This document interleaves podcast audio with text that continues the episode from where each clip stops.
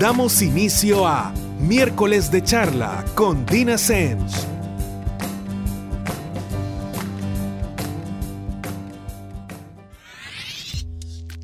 Buenas noches a todos y Bienvenidos a un miércoles de charla más con Dina Semch. Para quienes nunca han escuchado el programa, o por lo menos no lo han escuchado desde el principio, mi nombre es Dina Semch y soy psicóloga de adolescentes, adultos y parejas. Además de eso, soy activista por la salud mental, que precisamente implica hacer usos de espacios como el que hoy nos da Radio Femenina para hablar de diversos temas que se relacionan de manera estrecha con nuestra salud mental. Recuerden que el objetivo de este programa no es alquilarle mis verdades, no es convencerlos de nada, no es que digan sí, estoy absolutamente de acuerdo con todo lo que Dina acaba de decir. Simple y sencillamente es darles información para que ustedes la dijeran como quieran, pero que hagan algo que es terriblemente sano y es empezarse a cuestionar muchas cosas que de repente solo asumimos que funcionaban de tal o cual forma. Y como les digo, en este caso relacionadas con nuestra salud mental. Como se imaginarán, mi punto de partida es la psicología, porque obviamente es mi quehacer y, y es mi campo. Y básicamente todos los temas los abordamos, por lo menos arrancando desde ahí. Esto no quiere decir que, por ejemplo, alguien más no pueda hablar de salud mental o no pueda tener una opinión sobre salud mental. Esto es como no tener una opinión sobre mi salud porque no soy médico. Claro que podemos tenerla desde un punto de vista distinto y ese punto de vista es igual de importante. Pero precisamente hoy voy a hablarles de algo que está muy, muy ligado con nuestra salud mental. Es más, es parte del tema, y es perfeccionismo en contra de nuestra salud mental. Así como lo escuchan. Y yo creo que no, no le suena tan raro a pesar de que uno dice, bueno, pero alguien perfeccionista es alguien que se va de cabeza por hacer las cosas muy bien, que puede tener eh, altos índices de motivación, que puede ser una persona que hace la mayor parte de su trabajo bien. Y miren, eso no quiere decir que, que el perfeccionismo en sí sea malo, es que simple y sencillamente hay cierto tipo de perfeccionismo que en efecto tiene muchísimo que ver con una serie de trastornos del estado de ánimo, con una serie de trastornos en general, puede, puede generar muchísima ansiedad, muchísimo estrés. Y hagan de cuenta y caso que este perfeccionismo termina generando todo el terreno fértil para que esto ocurra. Y es, es complicado de repente encontrar la línea entre qué es lo que debemos tener y qué no.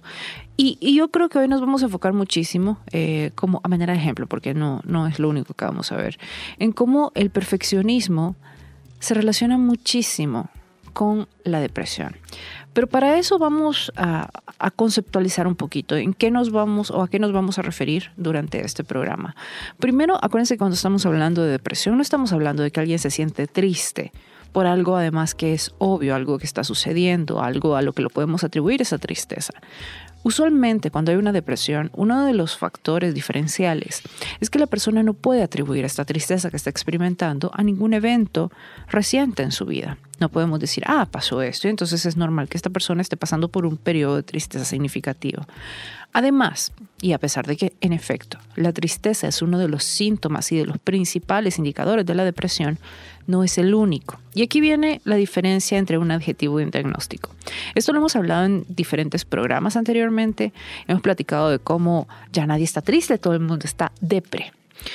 Todo el mundo tiene depresión, todo el mundo se autodiagnostica como deprimido. Y esto no funciona así. Cuando estamos hablando de un diagnóstico, eh, realmente en la rama de salud que sea, es porque se cumplen ciertos indicadores, ciertos síntomas y además en cierta medida también se, se, cumplen ciertos factores de tiempo, etcétera, etcétera. Cuando estamos hablando de una depresión, les decía que sí, hay tristeza. Tristeza que no puede ser atribuido a un evento que esté pasando en nuestra vida en ese momento o que sea reciente, sino que es tristeza que de alguna manera no logramos ubicar, no logramos decir, ah, me siento así por esto. Pero además de eso, hay otras cosas, como la anedonia, que es la incapacidad de sentir placer. También está la abulia, que es la parte donde no nos sentimos, mm, pero ni remotamente motivados.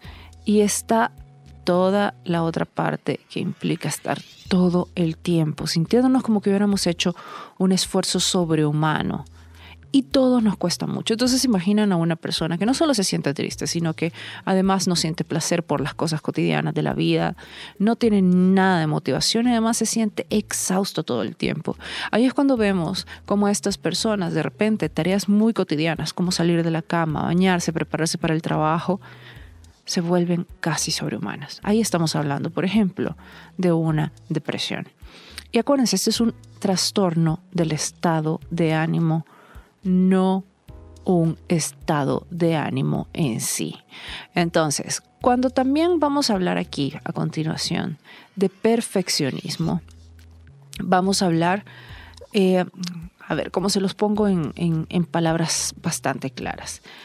De qué tan orientados estamos de repente a la hora de valorar el producto que van a tener nuestras acciones. Esto quiere decir básicamente la cantidad de cuidado que le ponemos o que necesitamos o que sentimos que necesitamos ponerle a cada cosa que hacemos. Y además, muy importante con el, con el perfeccionismo que vamos a hablar, es qué tanto lidiamos con la idea de equivocarnos, de crear algo que no es lo que queremos, de que las cosas salgan de nuestro plancito mental y, todo esto. Entonces, esa parte sí quiero que la tengan claro, porque no estoy hablando de un perfeccionismo que nos motiva, que es sano, que nos empuja, que de alguna forma nos reta para ser cada vez mejores, sino que estoy hablando del perfeccionismo que casi nos paraliza, que prácticamente nos da miedo pensar qué pasa o cuál es el resultado si simple y sencillamente nos equivocamos. Entonces, esto tiene muchísimo que ver. Fíjense que no solamente con, la depresión, yo creo que aquí vamos a hablar un poquito también de, la adicción al trabajo, de los trastornos de la conducta alimentaria, eh, porque tiene cierta relación. Obviamente también cuando vemos, por ejemplo, los trastornos de la conducta alimentaria, podemos identificar que muchos de los casos diagnosticados existen ciertos niveles de depresión. O sea, esto no, no estamos hablando de departamentos diferentes, van, van muy entrelazados. Ahora, realmente vamos a empezar a eh, plantear cuándo el perfeccionismo es disfuncional. ¿Qué quiere decir disfuncional? Que en vez de adaptarnos, nos desadapta y da precisamente problemas eh, emocionales, comportamentales. Acuérdense que la idea de todo esto es no llegar a tener un trastorno para hacer algo al respecto, que es mucho de, lo que solemos meter la pata todos. Decimos, no, pero yo todavía estoy bien, yo todavía funciono. Sino que precisamente esto se trata de decir, ok, yo estoy siendo perfeccionista, al grado de experimentar malestar de no poder pasar un día tranquilo, de, de no funcionar bien en mi día a día, de tener un desgaste sustancial. En ese momento deberíamos hacer algo al respecto, no hasta que esto ha evolucionado y se ha convertido tal vez en un trastorno o en algo que va muy, muy cerca de un trastorno.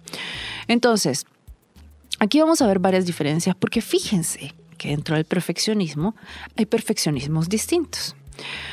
Por ejemplo, tenemos el perfeccionismo orientado hacia los demás. Yo creo que aquí muchos eh, van a identificar a alguien o yo les diría, hagan el ejercicio a ver si nos identifican ustedes también, que fíjense que el perfeccionismo orientado a los demás es cuando tenemos constantemente esas expectativas poco realistas acerca de cómo debería comportarse el resto del mundo. Y tenemos dobles estándares. ¿Por qué? Porque todas esas reglas de buen comportamiento que asignamos a los demás, bajo las cuales creemos que los demás deberían funcionar, no aplican para mí. O yo suelo justificarme y suelo dar unas justificaciones que si me las estuviera dando alguien más, no serían precisamente una justificación, mientras que para mí sirven como anillo al dedo para explicar por qué hice esto, lo otro, aquí allá. Entonces, a eso se refiere cuando, cuando decimos que el perfeccionismo orientado hacia los demás es este conjunto de expectativas poco realistas, poco realistas me refiero a que nadie las podría cumplir en la vida real, y además está lleno de dobles estándares, donde esas reglas, esos parámetros que quiero aplicar para los demás, no aplican para mí. Les pongo un ejemplo. Imagínense que yo les digo que, yo sufro del perfeccionismo orientado hacia los demás. Y entonces yo digo, ok, para que alguien sea amigo mío, cada vez que yo mando un mensaje de texto, que yo mando cualquier tipo de comunicación, esta persona debe contestarme en no más de 15 minutos. Porque eso quiere decir que yo le importo. Eso quiere decir que realmente quiere ser mi amigo.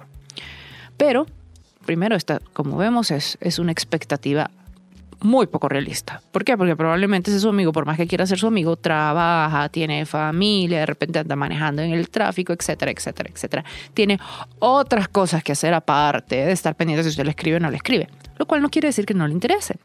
Pero aquí vienen los dobles estándares cuando yo digo, ok, esta persona debe contestarme a mí, no importa el método de comunicación en los siguientes 15 minutos, pero si soy yo, yo estoy ocupado, yo estoy en una reunión, yo estaba teniendo una conversación importante con tal persona o estaba en tal evento.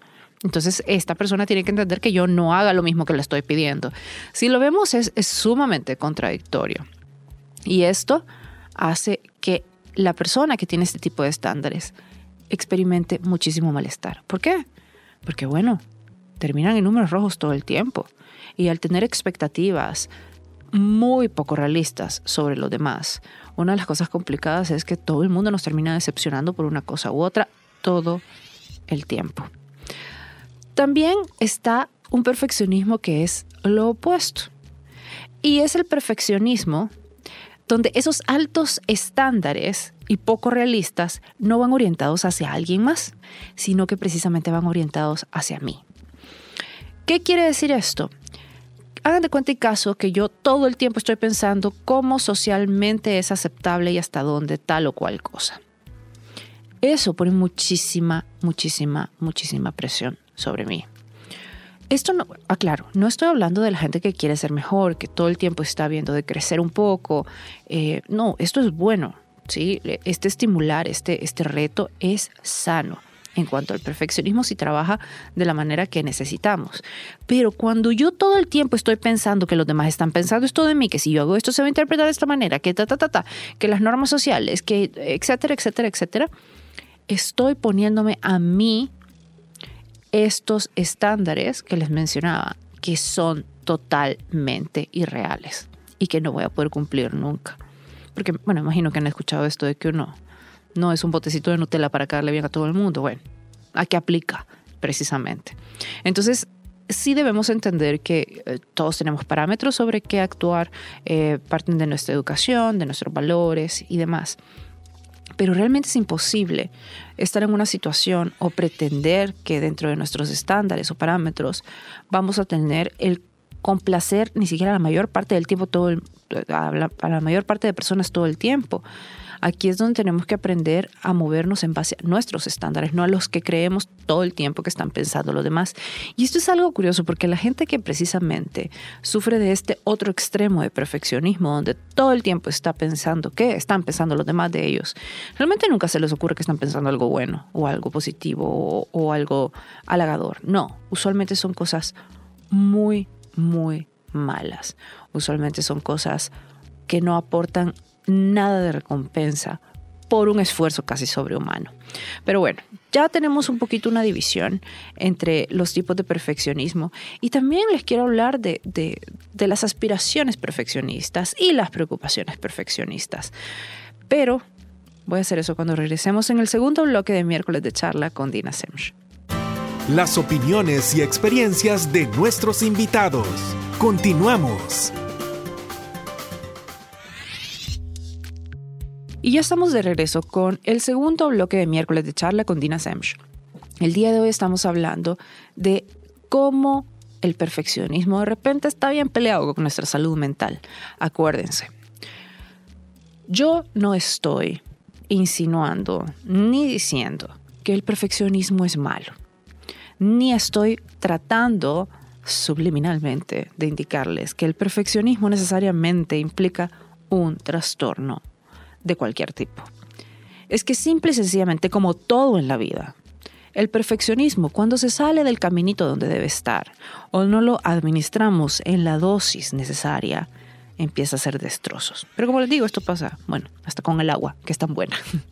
Entonces, hablábamos ya de los diferentes tipos eh, de perfeccionismo que muchas veces tenemos. Uno de ellos, el, el orientado hacia los demás, donde constantemente ponemos estándares irreales y tenemos, tendemos a desarrollar esta doble moral a la hora de, venir y evaluar eh, cómo actúan los demás.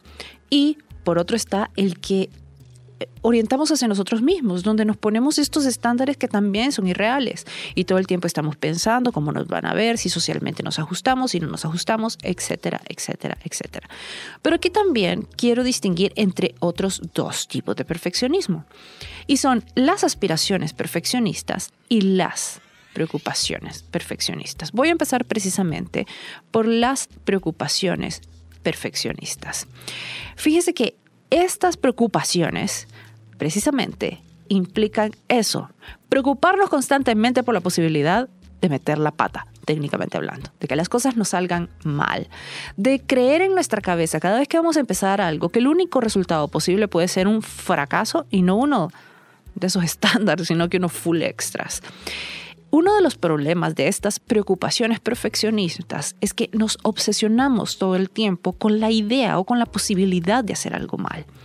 Y eso hace que de repente evitemos todo. Fíjense que eh, esto está muy eh, de la mano, por ejemplo, cuando hablamos de procrastinar. La gente habla muchísimo de procrastinar ahorita. Y suele creer la mayor parte de personas que cuando alguien procrastina es porque no quiere hacer una tarea. Y muchas veces este, estas preocupaciones perfeccionistas tienen mucho que ver con la procrastinación. ¿Por qué? Porque van constantemente evitando empezar una tarea por miedo, pero un miedo enorme a que el resultado sea terrible, a que el resultado sea malo y a no poder lidiar con eso. Entonces ahí tienen, por ejemplo, un ejemplo de cómo las preocupaciones perfeccionistas vienen e inciden en nuestra conducta, en las decisiones que vamos tomando. Y como también hemos hablado en otros programas, todas estas decisiones, todos estos puntos, todos estos e, e, estas pequeñas cosas del día a día son las que generan salud mental o por otro lado la deshacen. Bueno, así que ya saben que son las preocupaciones perfeccionistas. Luego tenemos las aspiraciones perfeccionistas. Fíjense que esta no es mala siempre y cuando, como les decía, se dosifique en la manera adecuada. ¿Por qué? Porque las aspiraciones perfeccionistas son las que nos pueden mover a, constantemente estar buscando ser la mejor versión de nosotros. Entonces nos pueden retar, nos pueden, nos pueden eso mover, nos pueden ayudar a, a ir avanzando a lo largo de nuestra vida. Sin embargo, cuando esas aspiraciones perfeccionistas empiezan a salir, como les digo, del carrilito donde deberían ir, nos volvemos como este agujero negro, que no importa qué tanto mejoremos, no importa qué tanto crezcamos, no importa qué tanto logremos, todo el tiempo nos estamos pidiendo más. Porque sí es cierto, todo el tiempo podemos dar más. Pero el problema es que cuando estamos sumergidos en estas aspiraciones perfeccionistas, es como que nos metemos en la cabeza que todo lo que logramos carece de importancia. No, al final se trata de todo lo que no logramos, de todo lo que no tenemos, de todo lo que no podemos. Y a ver, yo no les estoy diciendo que deberíamos, deberíamos omitir la parte del camino que nos falta o lo que sea que nos, nos hemos planteado como metas en nuestra vida y todavía no estamos ahí. Claro que las deberíamos tener en mente. Eso es precisamente lo que hace que seamos capaces de avanzar constantemente. Pero el problema es cuando todo esto que nos falta interfiere con nuestra capacidad de identificar todo lo que vamos logrando o todo lo que tenemos. Ahora, por ejemplo, en este caso, cuando tenemos aspiraciones perfeccionistas o preocupaciones perfeccionistas, es cuando empezamos de repente a tener estos repuntes de ansiedad. Acuérdense que muchas veces cuando hablamos de ansiedad, la ansiedad es, bueno, no muchas veces, la ansiedad en sí es un mecanismo, un mecanismo de sobrevivencia que acuérdense que hemos mencionado miles de veces, está diseñado para eso, para que sobrevivamos, para enfrentar algo que consideramos una amenaza. Pero cuando tenemos aspiraciones o preocupaciones perfeccionistas, todo se vuelve una amenaza. ¿Por qué? Porque ya les dije, todo se nos ocurre en nuestra cabeza que puede salir mal de esta, de la otra manera, y no paramos. Y todo esto nos inmoviliza, nos detiene. ¿Por qué? Porque nos congela en vez de empujarnos. Porque decimos, no, ¿y para qué voy a hacer esto? Si probablemente va a salir catastróficamente mal, yo me voy a ver en evidencia que soy una persona incapaz, etcétera, etcétera, etcétera. Entonces, aquí tenemos, por ejemplo, el vínculo con una persona que, que ese perfeccionismo se ha salido de donde debe estar que está reinando en su vida y empieza a experimentar ansiedad, porque su cerebro empieza a catalogar esta cantidad de cosas como una amenaza y por ende esta persona tiene la necesidad de huir a enfrentar todo el tiempo y se vuelve un estado sostenido que no queremos que esté ahí porque esto da pie a muchos otros trastornos. Luego, cuando hablamos, por ejemplo, de perfeccionismo y depresión, fíjense que es, yo, yo les decía que está el perfeccionismo orientado hacia los demás, el perfeccionismo que orientamos hacia nosotros mismos. Luego tenemos las aspiraciones y las preocupaciones perfeccionistas. Esto no es para que, no sé, se echen los términos en la siguiente conversación, así como queriendo parecer conocedores del perfeccionismo, simple y sencillamente para que entendamos todas las diferencias que hay cuando estamos hablando de perfeccionismo. Pero esto tiene muchísimo que ver con la depresión. Por ejemplo, cuando nos vamos a toda la parte que, que es el perfeccionismo eh, orientado hacia los demás. Yo les mencionaba que de repente las personas que, que tienen esta situación, eh, que de repente está, se presenta mucho, por ejemplo, en narcisistas, en personas que tienen ciertos trastornos también eh, de personalidad, de repente empiezan a actuar como que fueran estos agujeros negros. Ustedes les dan, están ahí para ellos, contabilizan tal o cual conducta, eh, con la que trataran de ayudar, de demostrar que son buenos amigos, de demostrar que están presentes, que se alegran. Pero parece que estas personas nunca es suficiente, siempre quieren más, siempre, siempre, siempre quieren más y siempre tienen como este don para hacer que nos sintamos totalmente insuficientes. Así de simple. Eso es lo que nosotros percibimos cuando estamos del otro lado. Pero ¿qué pasa con estas personas? Que realmente no están ahí viendo cómo le hacen la vida a pedazos a usted o cómo... No, realmente los estándares que tienen son tan poco reales que como les mencionaba, todo el mundo, todo el mundo termina decepcionándolos, porque nadie es tan bueno como según sus cabezas deberían de ser. Además empiezan a tener esta visión bastante conveniente de la vida, porque les decía que se da mucho en estos casos el problema de tener estándares dobles, que es que todas estas reglas aplican para esta persona, pero no para mí. ¿Sí? Yo sí tengo justificación ante más o menos cualquier conducta, yo sí tengo eh, cómo explicar eh, lo que decidí hacer o no decidí hacer. Y en mi caso, todas esas explicaciones, todas esas justificaciones sí se valen, mientras que si vienen de los demás, los descarto. Esto es bien, bien complicado, porque además nos vuelve cada vez menos empáticos y nos creemos el ombliguito del mundo. Y uno dice, claro, pero es que está, ahorita está también súper de moda el término narcisista. Vaya, miren, sí, puede que sea una persona narcisista, pero a veces solo es una persona egocéntrica que realmente se cree el centro del universo y que todo el mundo respira, se mueve, actúa. Eh, diseña en base a ellos.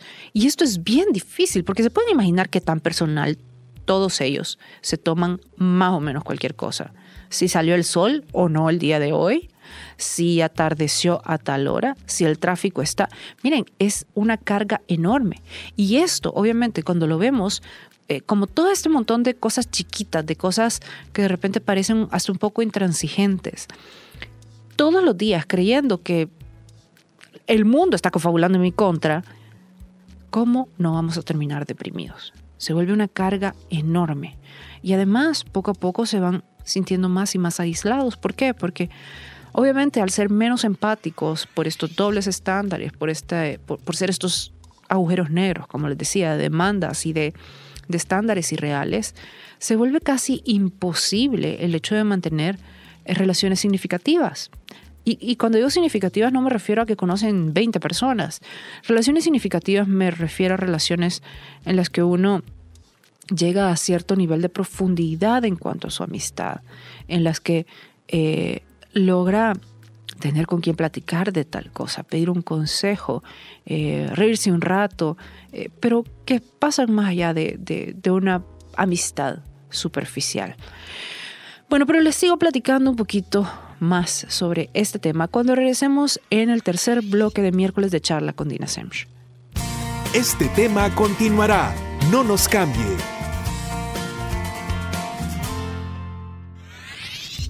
Y ya estamos de regreso con el tercer y último bloque de miércoles de charla con Dina Semch. El día de hoy estamos platicando de perfeccionismo en contra de nuestra salud mental.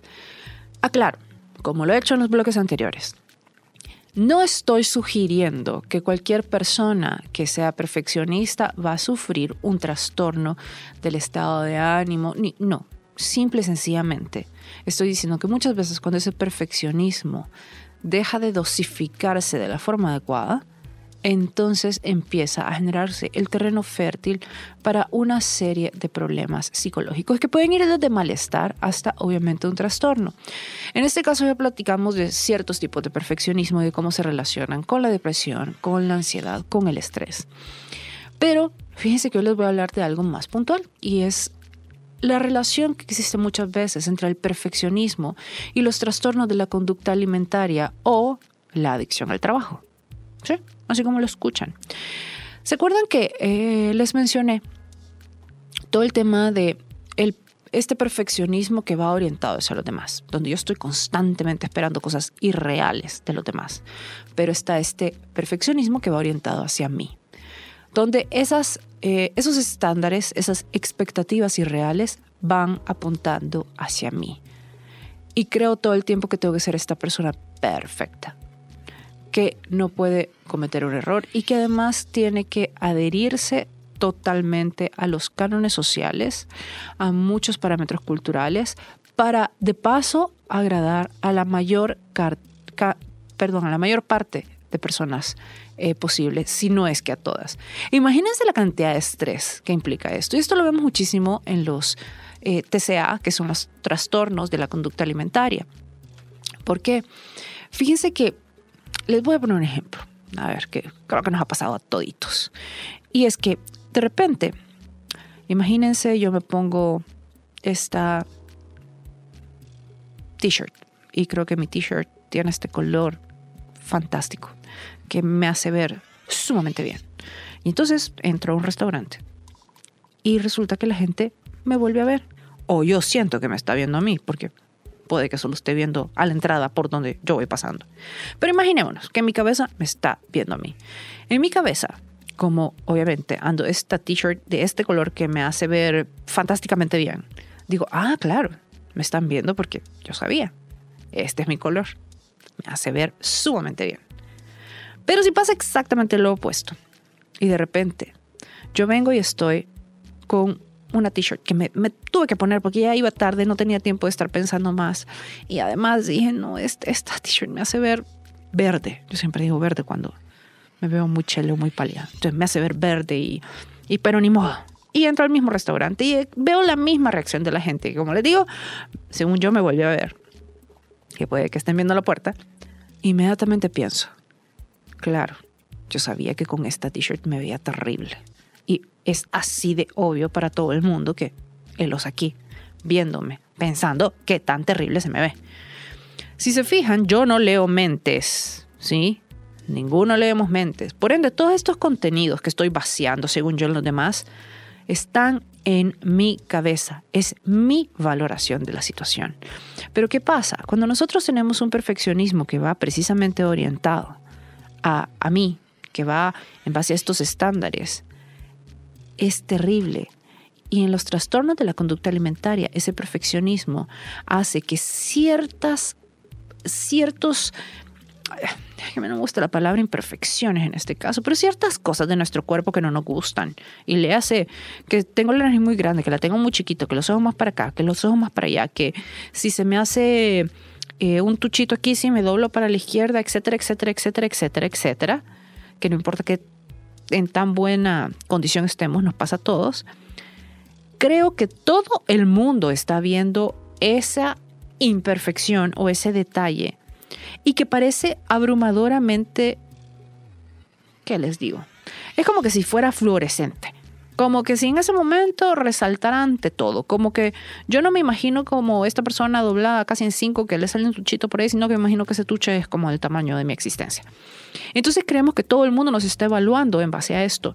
Y eso hace que de repente empecemos a generar estas conductas sumamente inadecuadas y que van aún en contra de nuestra salud y de nuestro bienestar en pro de disminuir esas imperfecciones que además son imperfecciones que muchas veces los otros ni siquiera notan son imperfecciones que muchas veces nosotros solitos le ponemos más atención de lo que deberían tener.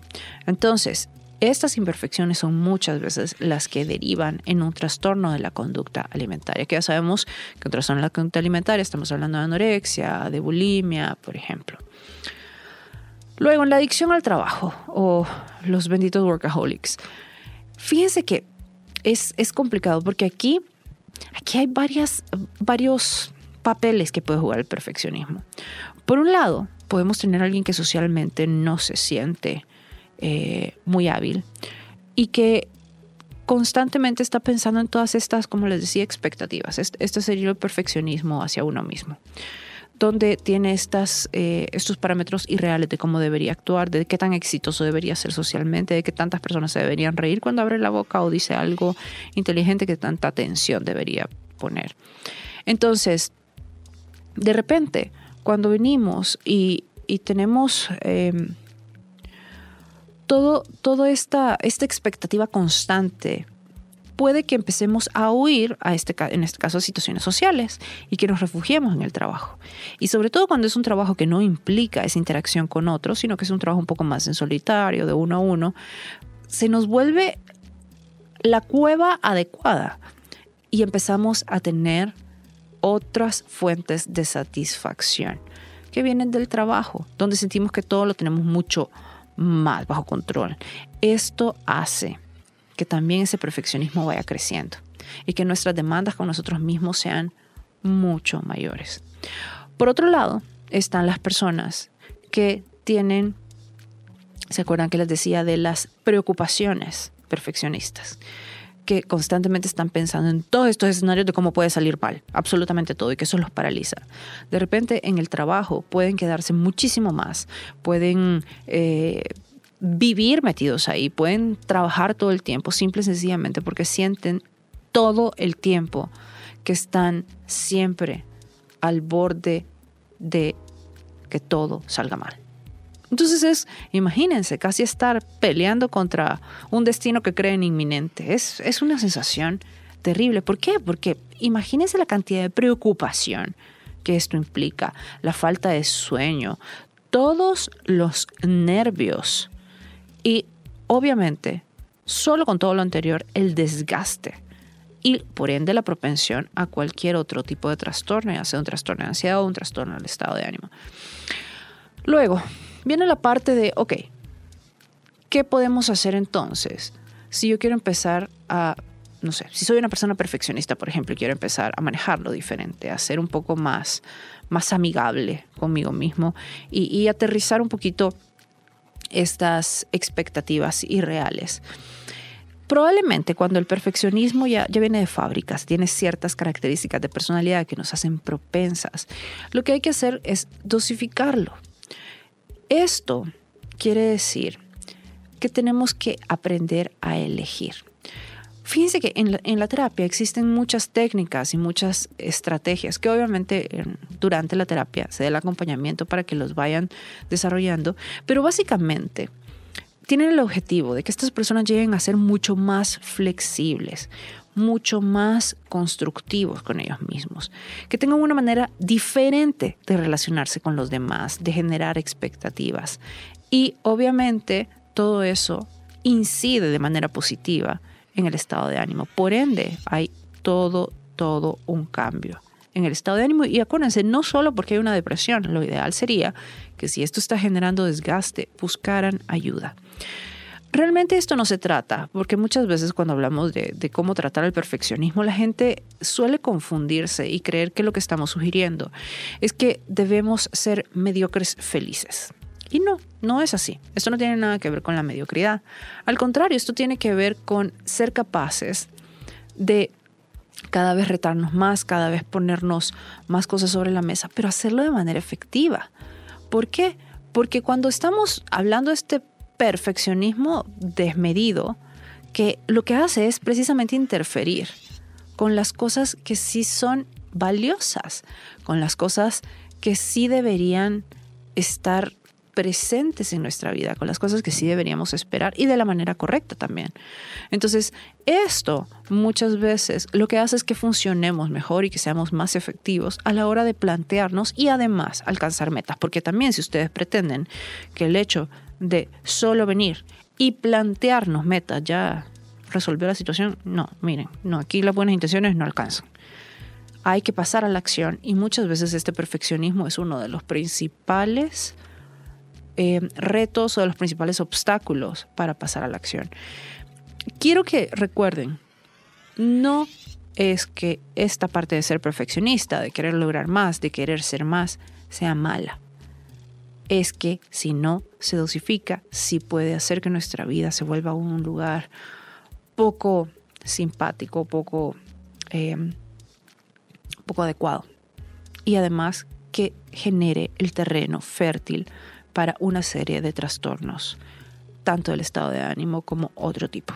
Así que eso ha sido todo por hoy. Nos escuchamos el próximo miércoles en otro miércoles de charla con Dina Semch. Hasta pronto. Miércoles de charla con Dina Semch. Un tema por reflexionar, opiniones, conceptos y puntos de vista que expresar, partiendo desde la óptica de la psicología. Sintonícenos el próximo miércoles por Radio Femenina